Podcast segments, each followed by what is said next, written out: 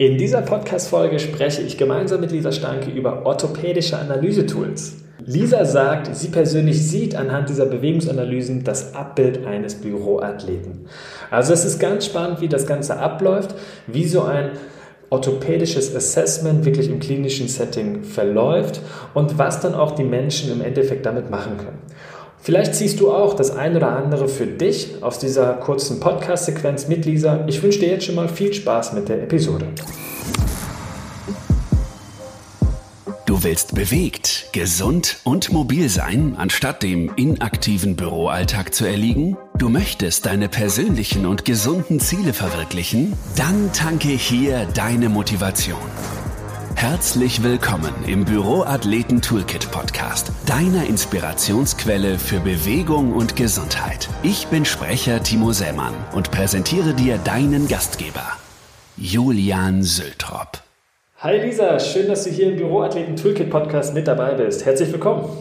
Hallo Julian, vielen Dank für die Einladung. Sehr gerne. Ja, die Zuhörer draußen. Lisa und ich, wir kennen uns äh, aus dem Bereich der betrieblichen Gesundheitsförderung. Und ja, Lisa, wir haben uns tatsächlich beim Kunden vor Ort in den Bürogebäuden dann das erste Mal gesehen und da zusammengearbeitet. Also passt auf jeden Fall zum, zum Titel des Podcasts und auch zum Thema heute. Es ging damals um ergonomische Geschichten, aber eben auch Bewegungsqualität und äh, da steckt ja auch schon so ein bisschen die Analyse des Menschen drin, der dann dort im Büro arbeitet.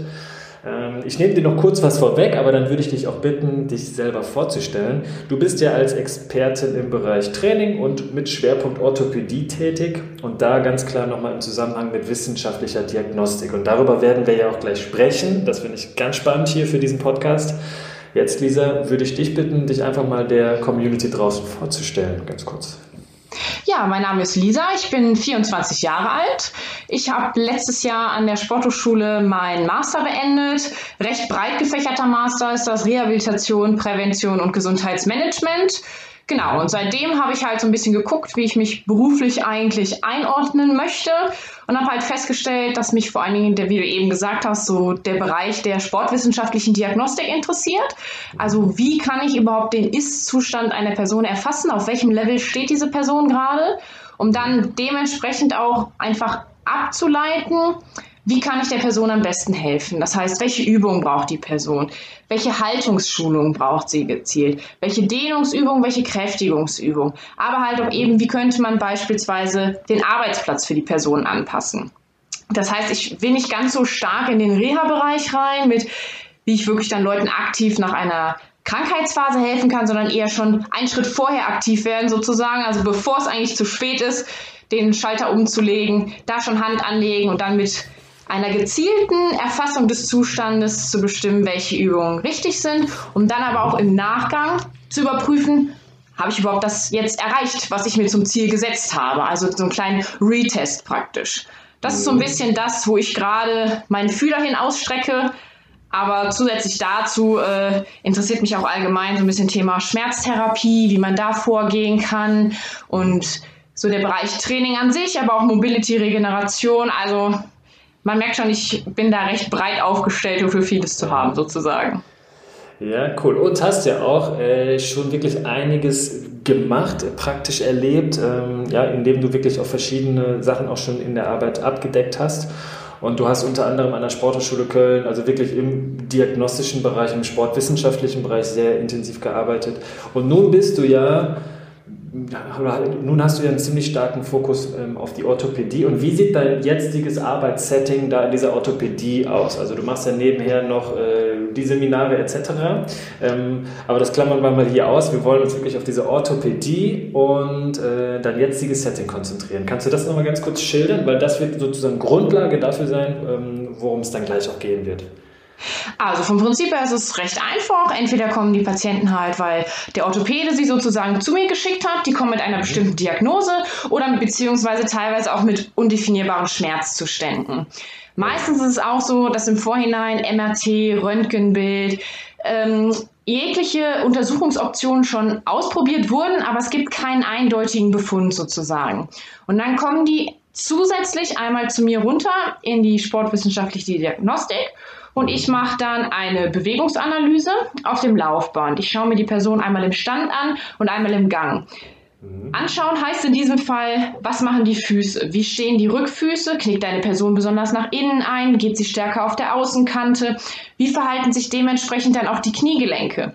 Ist eine Beinachsenstabilität gegeben oder muss man da vielleicht ein bisschen nachhelfen? Muss man durch gezielte Übungen schaffen, dass die Person im Gang nicht ins X oder ins O-Bein fällt?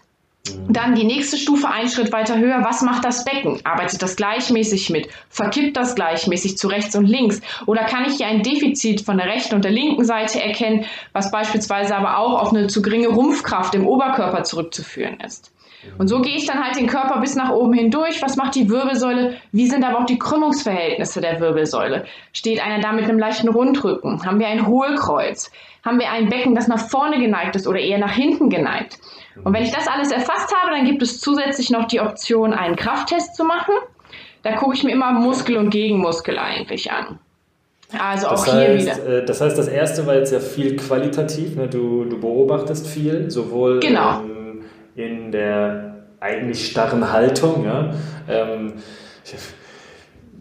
inwiefern das Sinn macht, diese starre Haltung dann wirklich auch zu trainieren, zu üben, finde ich, ist immer so ein bisschen Auslegungssache. Also ich mag das sehr gerne, dass man die, ja, ich, ich nenne es jetzt mal biomechanisch korrekte Position, dass man sie überhaupt kennt, dass man sie halten kann. Äh, aber wir brauchen natürlich eher Bewegung. Das heißt, du schaust auch in der Bewegung, finde ich gut. Also das ist aber alles qualitativ, ne? Genau, also da schaue ich mir halt wirklich nur an, wie ist der Zustand an sich die statische Aufnahme nutzen wir vor allen Dingen auch immer, um das mit dem Gang zu vergleichen. Weil im Gang zeigen sich dann meistens zusätzliche Probleme oder Schwächen, die man im Stand beispielsweise gar nicht sieht. Also nur weil jemand im Stand eine gerade Beinachse beispielsweise hat, heißt das noch lange nicht, dass die Beinachse wirklich muskulär stabil ist und die im Gang auch so beibehalten werden kann. Und das sind halt die Sachen, die ich dann eigentlich im Gang erst sehe. Also wie du gerade gesagt hast, die Ganganalyse ist der wichtigere Schritt. Und okay, dann, also in der, genau, in der Bewegung, ne, deswegen meinte ich das eben, also ja. eine gute Körperhaltung im Stand, jetzt mal ganz stumpf stehenderweise, zum Beispiel an einem Stehschreibtisch trainieren, kann ja. bis zu einem gewissen Punkt vielleicht Sinn machen, ähm, um überhaupt zu sensibilisieren, okay, was wäre eine geradere Haltung, ja, wie kann ich eine äh, extreme Rundung in der Brustwirbelsäule vermeiden, aber wir müssen natürlich darüber hinausschauen, ey, was passiert dann wirklich in der Bewegung. Ne? Das so genau. Und bei mir, aber in der Analyse ist es halt auch immer richtig interessant, wir schulen die Leute auch eigentlich dahingehend, dass sie erstmal merken, wie stehe ich überhaupt. Also die mhm. kriegen ein erstes Mal eigentlich ein Abbild davon, wie es aussieht, wenn sie stehen. Also vielen ist das gar nicht mehr bewusst, weil das im Alltag sich einfach so eingeschlichen hat, dass sie jetzt zum Beispiel auch nicht merken, dass sie die ganze Zeit verdreht stehen, dass die rechte Schulter hängt, die linke nicht. Und wenn man sie darauf aufmerksam macht, dann kommt dann immer so, ach ja stimmt, ich könnte doch mal gerade stehen. So, also das sind halt so ein paar Sachen, das geht einfach auch so ein bisschen darum, dass man den Leuten, wie gesagt, mal so einen kleinen Spiegel vorhält. Einfach nur zu zeigen, so sieht es eigentlich aus, wenn du stehst. Genau. Und darüber dann ja natürlich auch in der Bewegung, genau. Du hast vorhin dann noch was gesagt, also du schaust von, von den Füßen aufwärts, ähm, hast du diese qualitative Analyse. Genau. Und dann hast du gesagt, okay, und dann hast du natürlich noch ähm, Analysetools, um zum Beispiel muskuläre Begebenheiten zu testen. Genau. Und dann werden es qualitative Tests, äh, quantitative Tests, richtig?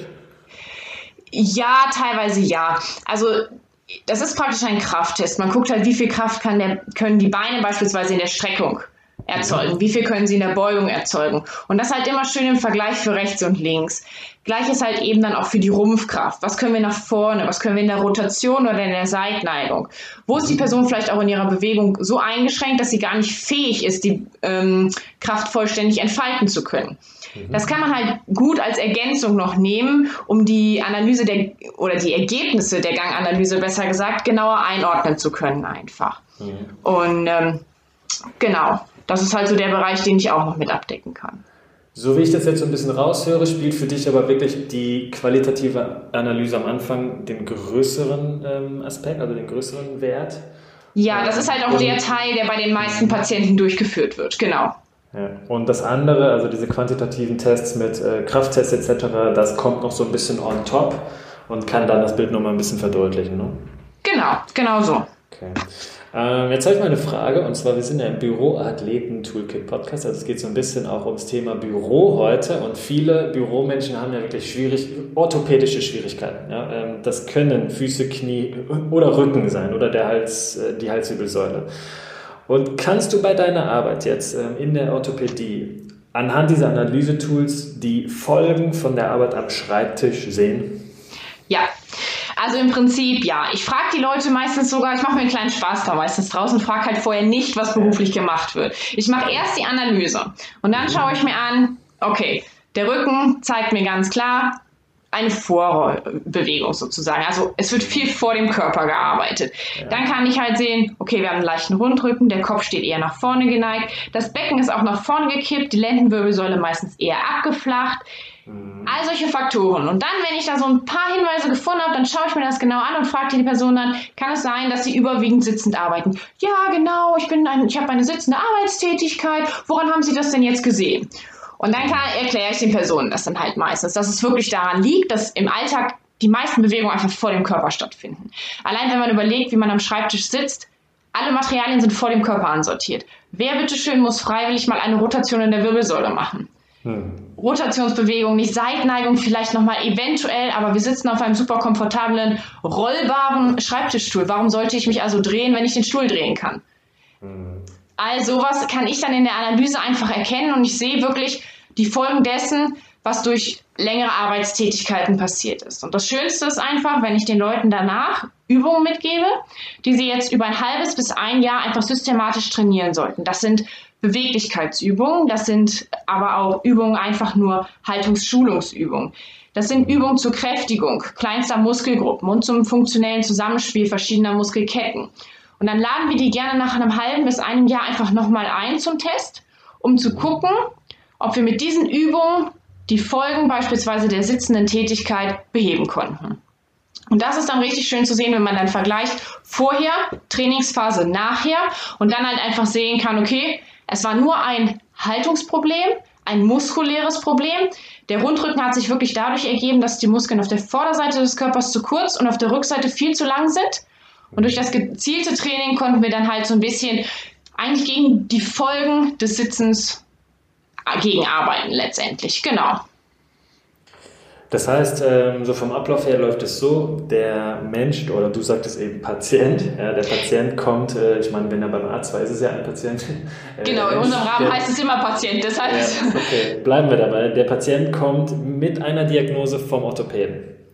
Mm, Und ja. dann anhand der Diagnose und mithilfe der Bewegungsanalyse weißt du dann, okay, welches Problem hat dieser Patient, ähm, wo liegen gerade die Schwierigkeiten, ja, wo kann ich defizitär anpacken. Und dann hast du ja schon so ein bisschen voraus, vor, ähm, jetzt vorweggegriffen, also was passiert dann? Du, er bekommt einen Plan anhand der Analyse, die du gemacht hast und damit wird er dann für einen gewissen Zeitraum ja, wahrscheinlich eher alleine gelassen, nehme ich an. Er wird dann ja kein Personal Training im Rahmen der orthopädischen äh, Behandlung bekommen. Ist das richtig? Also er bekommt sozusagen den Plan, ne? Wo ja, es kommt ein bisschen darauf an, wie stark die Beschwerden sind. Also es gibt okay. manchen, denen wir wirklich eine medizinische Trainingstherapie dann zum Aufbau empfehlen, mhm. ähm, dass sie dann wirklich im Rahmen einer Physiotherapiepraxis beispielsweise, die bieten sowas an.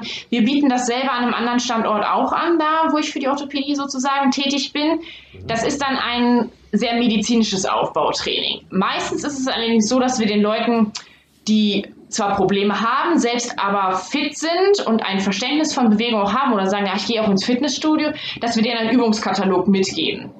Oder halt eben, dass wir ihnen das anbieten, okay, passen Sie mal auf, Sie können dreimal zu einem Art Personal Training für uns vorbeikommen und wir erlernen gemeinsam Ihre Übung und dann werden sie praktisch ins Homeworkout entlassen letztendlich. Genau. Also teilweise angeleitet, teilweise aber auch Homeworkout-mäßig. Mhm. Genau. Und ähm, wie stark ist, sage ich mal, so der Fokus für, du sagst jetzt Homeworkout, wie, wie stark liegt der Fokus auf dem, was der Patient dann im Nachgang tun sollte, ja, also was die Empfehlung angeht, auch auf der Arbeit an sich? Ähm, habt ihr da auch schon, macht ihr da auch schon mal Empfehlungen, ähm, wie, wie der Patient sich wirklich auf in, während seines Bürojobs, also äh, du hast ja gesagt, du hast ihn dann sozusagen identifiziert als Bürotäter, als äh, vor allem viel sitzenden Menschen. Habt ihr da auch konkrete Handlungsanweisungen, ähm, irgendwelche Empfehlungen oder bezieht ihr euch dann tatsächlich eher auf ein Training, was man ja wahrscheinlich so in erster Linie nicht im Büro machen würde? Also wir machen halt schon die Übungen so, dass sie theoretisch ohne Material an jeglichem Ort okay. durchführbar sind. Das heißt, wenn der Patient klug und clever ist und sagt, pass mal auf, ich kriege die Nackenverspannung immer dann, wenn ich sechs Stunden schon vor meinem PC gesessen habe, dann kann er das Gleiche natürlich auch im Büro durchführen. Für viele ist es aber leichter von der Handhabung her, wenn sie erstmal was, überhaupt was in der Hand haben, was sie dann zu Hause umsetzen können. Und ja, du hast ein bisschen recht, der Schritt, dass wir noch mehr Informationen mitgeben, wie man das auch noch besser in den Alltag integrieren kann und somit halt auch in seinen Arbeitsalltag, das fehlt eigentlich noch ein bisschen. Das ist mir persönlich auch schon öfters aufgefallen. Ich gebe dann immer noch nebenbei Tipps mit, was auch die ergonomische Einstellung des Arbeitsplatzes angeht, weil ich ja, wie du am Anfang auch gesagt hast, aus dem Bereich ja auch so ein bisschen komme. Also versuche dann da noch so ein paar Hinweise zu geben, dass sie da halt eben auch dran denken sollen, dass sie von den Stunden, die sie am Tag wach sind, ja acht mindestens sich auf der Arbeit befinden und von daher die Zeit auch nutzen sollten, aktiv zu werden. Mhm. Wie viel Zeit hast du denn für so ein Assessment? Also wenn der Patient kommt zu dir, du siehst zum ersten Mal die Diagnose und du gehst qualitativ und quantitativ diese Schritte durch. Wie lange ähm, kannst du dir dann Zeit für einen Menschen nehmen? Also ich habe für, das, für die Anamnese des Patienten sozusagen, die gesamte Testung, die Auswertung der Testung und die Kurzzusammenfassung letztendlich eine Stunde Zeit. Also ich muss die Analyse und die Ergebnisvermittlung, so würde ich es gerne mal bezeichnen, ähm, innerhalb von einer Stunde ab, ja, absolvieren sozusagen und dann teilweise halt eben noch einen anschließenden Bericht fertig machen. Das sollte nach Möglichkeit alles in dieser einen Stunde stattfinden, aber ich persönlich lege immer den Wert wirklich auf die Analyse und das Gespräch mit dem Patienten und der Bericht muss dann halt im Nachgang fertig geschrieben werden. Genau. Ja, ich stelle mir jetzt gerade eine Stunde, hört sich vielleicht viel an. Ähm, in einer Stunde kann man wirklich schon viel bewerkstelligen, aber ist für so eine Testung und für, eine, für ein gutes, qualitativ hochwertiges Assessment schon knackig. Ähm, Eben. Aber du sagst ganz klar, okay, du willst auf jeden Fall auch kommunizieren, du willst den Patienten ähm, auch abholen ne? und ihm so ein bisschen ja. zeigen, hey, du, hast, du bist auf dem und dem Standpunkt und du hast aber auch wirklich Möglichkeiten. Und darum, darum geht es dann ja auch im Endeffekt bei deinen Empfehlungen. Ne? Genau, genau das ist das, weil das ist ja, der Patient soll ja auch was davon haben. Er ist ja derjenige, um den es geht. Er kommt ja mit einem Problem zu mir und deshalb ist das so ein bisschen meine Passion, sage ich mal, dann auch wirklich zu helfen, das Problem zu lösen und nicht einfach nur zu sagen, ja, ich mache jetzt hier nach Schema F meine Analyse und dann sehen sie selber zu, wie sie damit klarkommen. Nee. Ja, finde ich gut. Ähm, Lisa, wir hatten in dem Vorgespräch ähm, so ein paar Sachen mal angesprochen. Daraus haben sich auch so ein, zwei Fragen für mich rauskristallisiert. Ich fand einmal ganz schön, ist schon ein bisschen her, dass wir darüber gesprochen hatten, aber du sagst, du hattest damals gesagt, ich sehe das Abbild. Ja, das Abbild eines Bürotäters, äh, eines Büromenschen ja. anhand dieser Analyse. Und dann da im Zusammenhang, ich weiß gar nicht mehr genau, in welchem Kontext das war, aber mm, wir, du hattest über, ich, ich, ich nenne es mal diese Theorie, Sitzen ist das neue Rauchen gesprochen. Ja, also jetzt, stimmt. Was, ich erinnere mich. Ähm, der Slogan ist ja schon wirklich sehr, ja, wie soll ich sagen, ähm, er weckt so ein bisschen auf. Ich, ich kenne das aus meinen Seminaren. Viele Leute haben ihn auch inzwischen schon gehört. Also er kommt im Ursprung ja eigentlich ähm, aus den Staaten. Genau. Aber was sagst du denn jetzt zu diesem Slogan, Sitzen ist das neue Rauchen? Also ich muss ehrlich gesagt sagen, ich kann diesen Slogan mittlerweile mehr als unterstreichen. Es ist einfach so, dass ich wirklich in meiner Analyse mehrfache Faktoren sehe, die sich summieren und das passt immer genau auch zu dem Bild, wie die Person vor mir, beispielsweise, sie sitzen am Anfang mir immer gegenüber, also das erste Anamnesegespräch findet erstmal im Sitzen statt. Und so wie die Person sitzt, wenn ich dann sehe, dass sie aufsteht, auf dem Laufband sich hinstellt und ich sehe aber immer noch eine Beugung in der Hüfte, das heißt immer noch einen verspannten Hüftbeuger vorne, der zeitgleich dafür sorgt, dass das Becken nach vorne kippt. Ich sehe immer noch eine runde Haltung im Bereich der Brustwirbelsäule und ich sehe einen nach vorne stehenden Kopf. Das heißt, es hat sich im Prinzip nicht sonderlich viel zur sitzenden Position verändert, außer dass vielleicht die Kniegelenke gestreckt wurden. Ansonsten steht die Person immer noch da so, wie wenn sie sitzen würde. Und wenn die Person mir dann noch schildert, ich habe so wahnsinnig Schmerzen oben zwischen den Schulterblättern, ständig andauernd, je länger ich sitze, umso schlimmer wird das Ganze. Mein Nacken ist immer verspannt.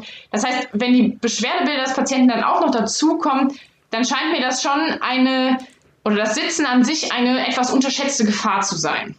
Ich weiß auch, der Mensch an sich kann sitzen, das ist überhaupt nicht das Problem. Aber dieses lange, unbewegte Sitzen in ein und derselben Position, die sich dann auch so manifestiert, dass ich sie sehen kann, dass die Person wirklich immer nur in dieser Position sitzt und gar keine Rotation macht oder mal eine halbe Stunde Standübungen macht, eine halbe Stunde am Stehschreibtisch arbeitet, sich dann erst wieder hinsetzt, versucht mal gerade zu sitzen, mal rund zu sitzen, also einfach diese Abwechslung in das Sitzen reinzubringen. Das würde ich schon als Faktoren dafür sehen, dass man das Sitzen als neues Rauchen als eine Art verdeckte Gefahr so ein bisschen identifizieren kann. Ja. Hm. Okay, ja, vielen Dank für das Statement zu dem Statement. Ich finde es ganz spannend ähm, und ich finde, hier trifft es total zu, wenn man sagt, ey, viele Wege führen nach Rom. Also wenn man sich mal die unterschiedlichsten Möglichkeiten anschaut, was man für Assessments machen kann. Lisa, du hast jetzt hier im Podcast mal einen Einblick gegeben, wie sowas auch wirklich in so einem orthopädischen Setting aussehen kann. Also ähm, die Leute kommen vom Arzt mit einer orthopädischen Diagnose, kommen dann eben einmal komplett durch diese Testbatterie und machen ähm, sowohl qualitativ als auch quantitative Tests und kriegen dann eben auch entsprechend die Übungen und die Verhaltens, ja, Verhaltensmodifikationen äh, an die Hand und haben dann sozusagen auch Zeit, wirklich bis zu einem Retest, was natürlich ganz wichtig für jedes Assessment ist, genau. ähm, ja, zu arbeiten. Ne? Ja. Ähm, okay, das ist also so ein sehr wissenschaftlicher und ähm, ja auch ärztlich betreuter Ansatz. Wie gesagt, spannend. Ähm, Assessments, glaube ich, kann man auf ganz viele unterschiedliche Art und Weisen machen. Jetzt zum Abschluss fände ich es ganz schön, wenn du den Zuhörern da draußen, ähm, ist jetzt immer so schwierig ne, zu sagen, hey, ich habe jetzt drei Tipps, aber wenn du den Zuhörern da draußen drei Tipps für mehr Energie, Leistungsfähigkeit und auch einfach allgemein Gesundheit mit auf den Weg geben kannst. Das kann in der ja, jetzigen Phase vielleicht für viele wertvoll sein, wenn sie zu Hause sind und sie kriegen jetzt einfach nochmal von jemandem Neuen einen neuen, inspirierenden Impuls. Hey, was kann ich machen? Was verschafft mir mehr Energie? Das kann einfach das können drei komplett unterschiedliche Tipps sein. Was machst du jetzt gerade so für dich persönlich und was gibst du gerne Leuten aktuell mit äh, auf den Weg? Also als erstes würde ich, glaube ich, ein, erwähnen, dass man einfach versuchen sollte, so viel Bewegung wie möglich in seinen Alltag einzubauen.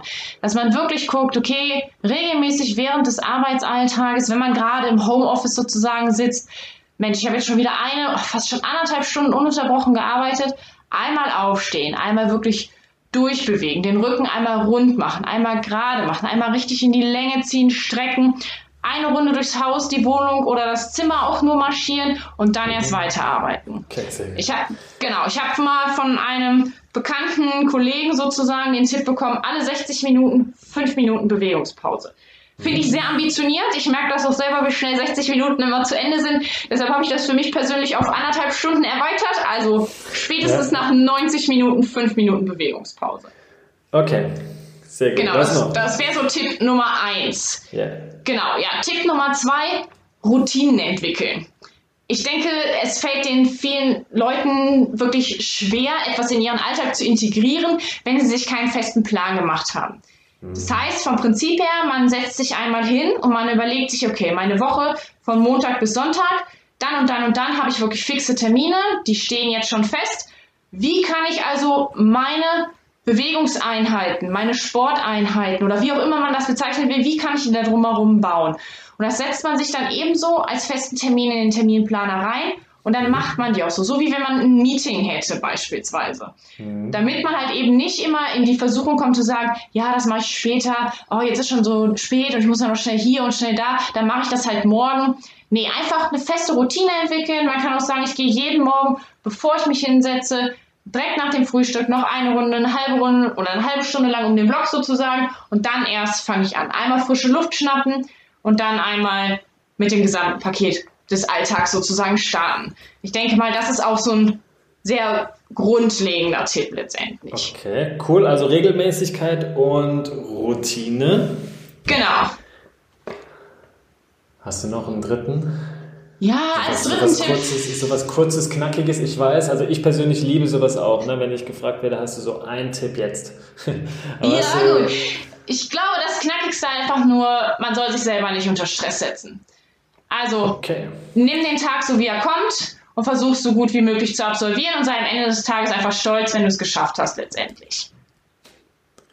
Genau, das ganz kurz noch als Abschluss sozusagen, sich nicht immer selbstständig so wahnsinnig unter Druck zu setzen. Das finde ich ist ein sehr, sehr guter Tipp wirklich zum Abschluss. Ähm, der sagt sich jetzt so schnell.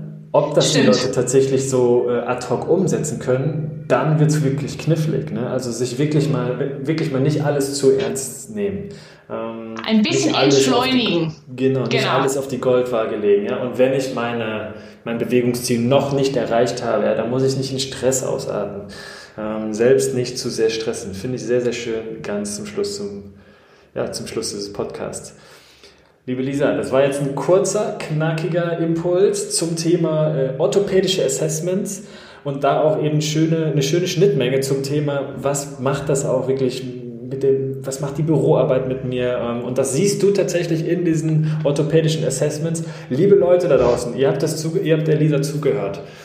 Man sieht durch das ganze Sitzen, durch schlechte Körperhaltung, durch Inaktivität wirklich nach Monaten, nach Jahren Büroarbeit das Abbild. Ja, spätestens Lisa wird es sehen. Äh, sie wird sich jetzt auch noch von euch verabschieden. Ich danke dir sehr für diese Podcast-Folge. Fand ich sehr, sehr spannend.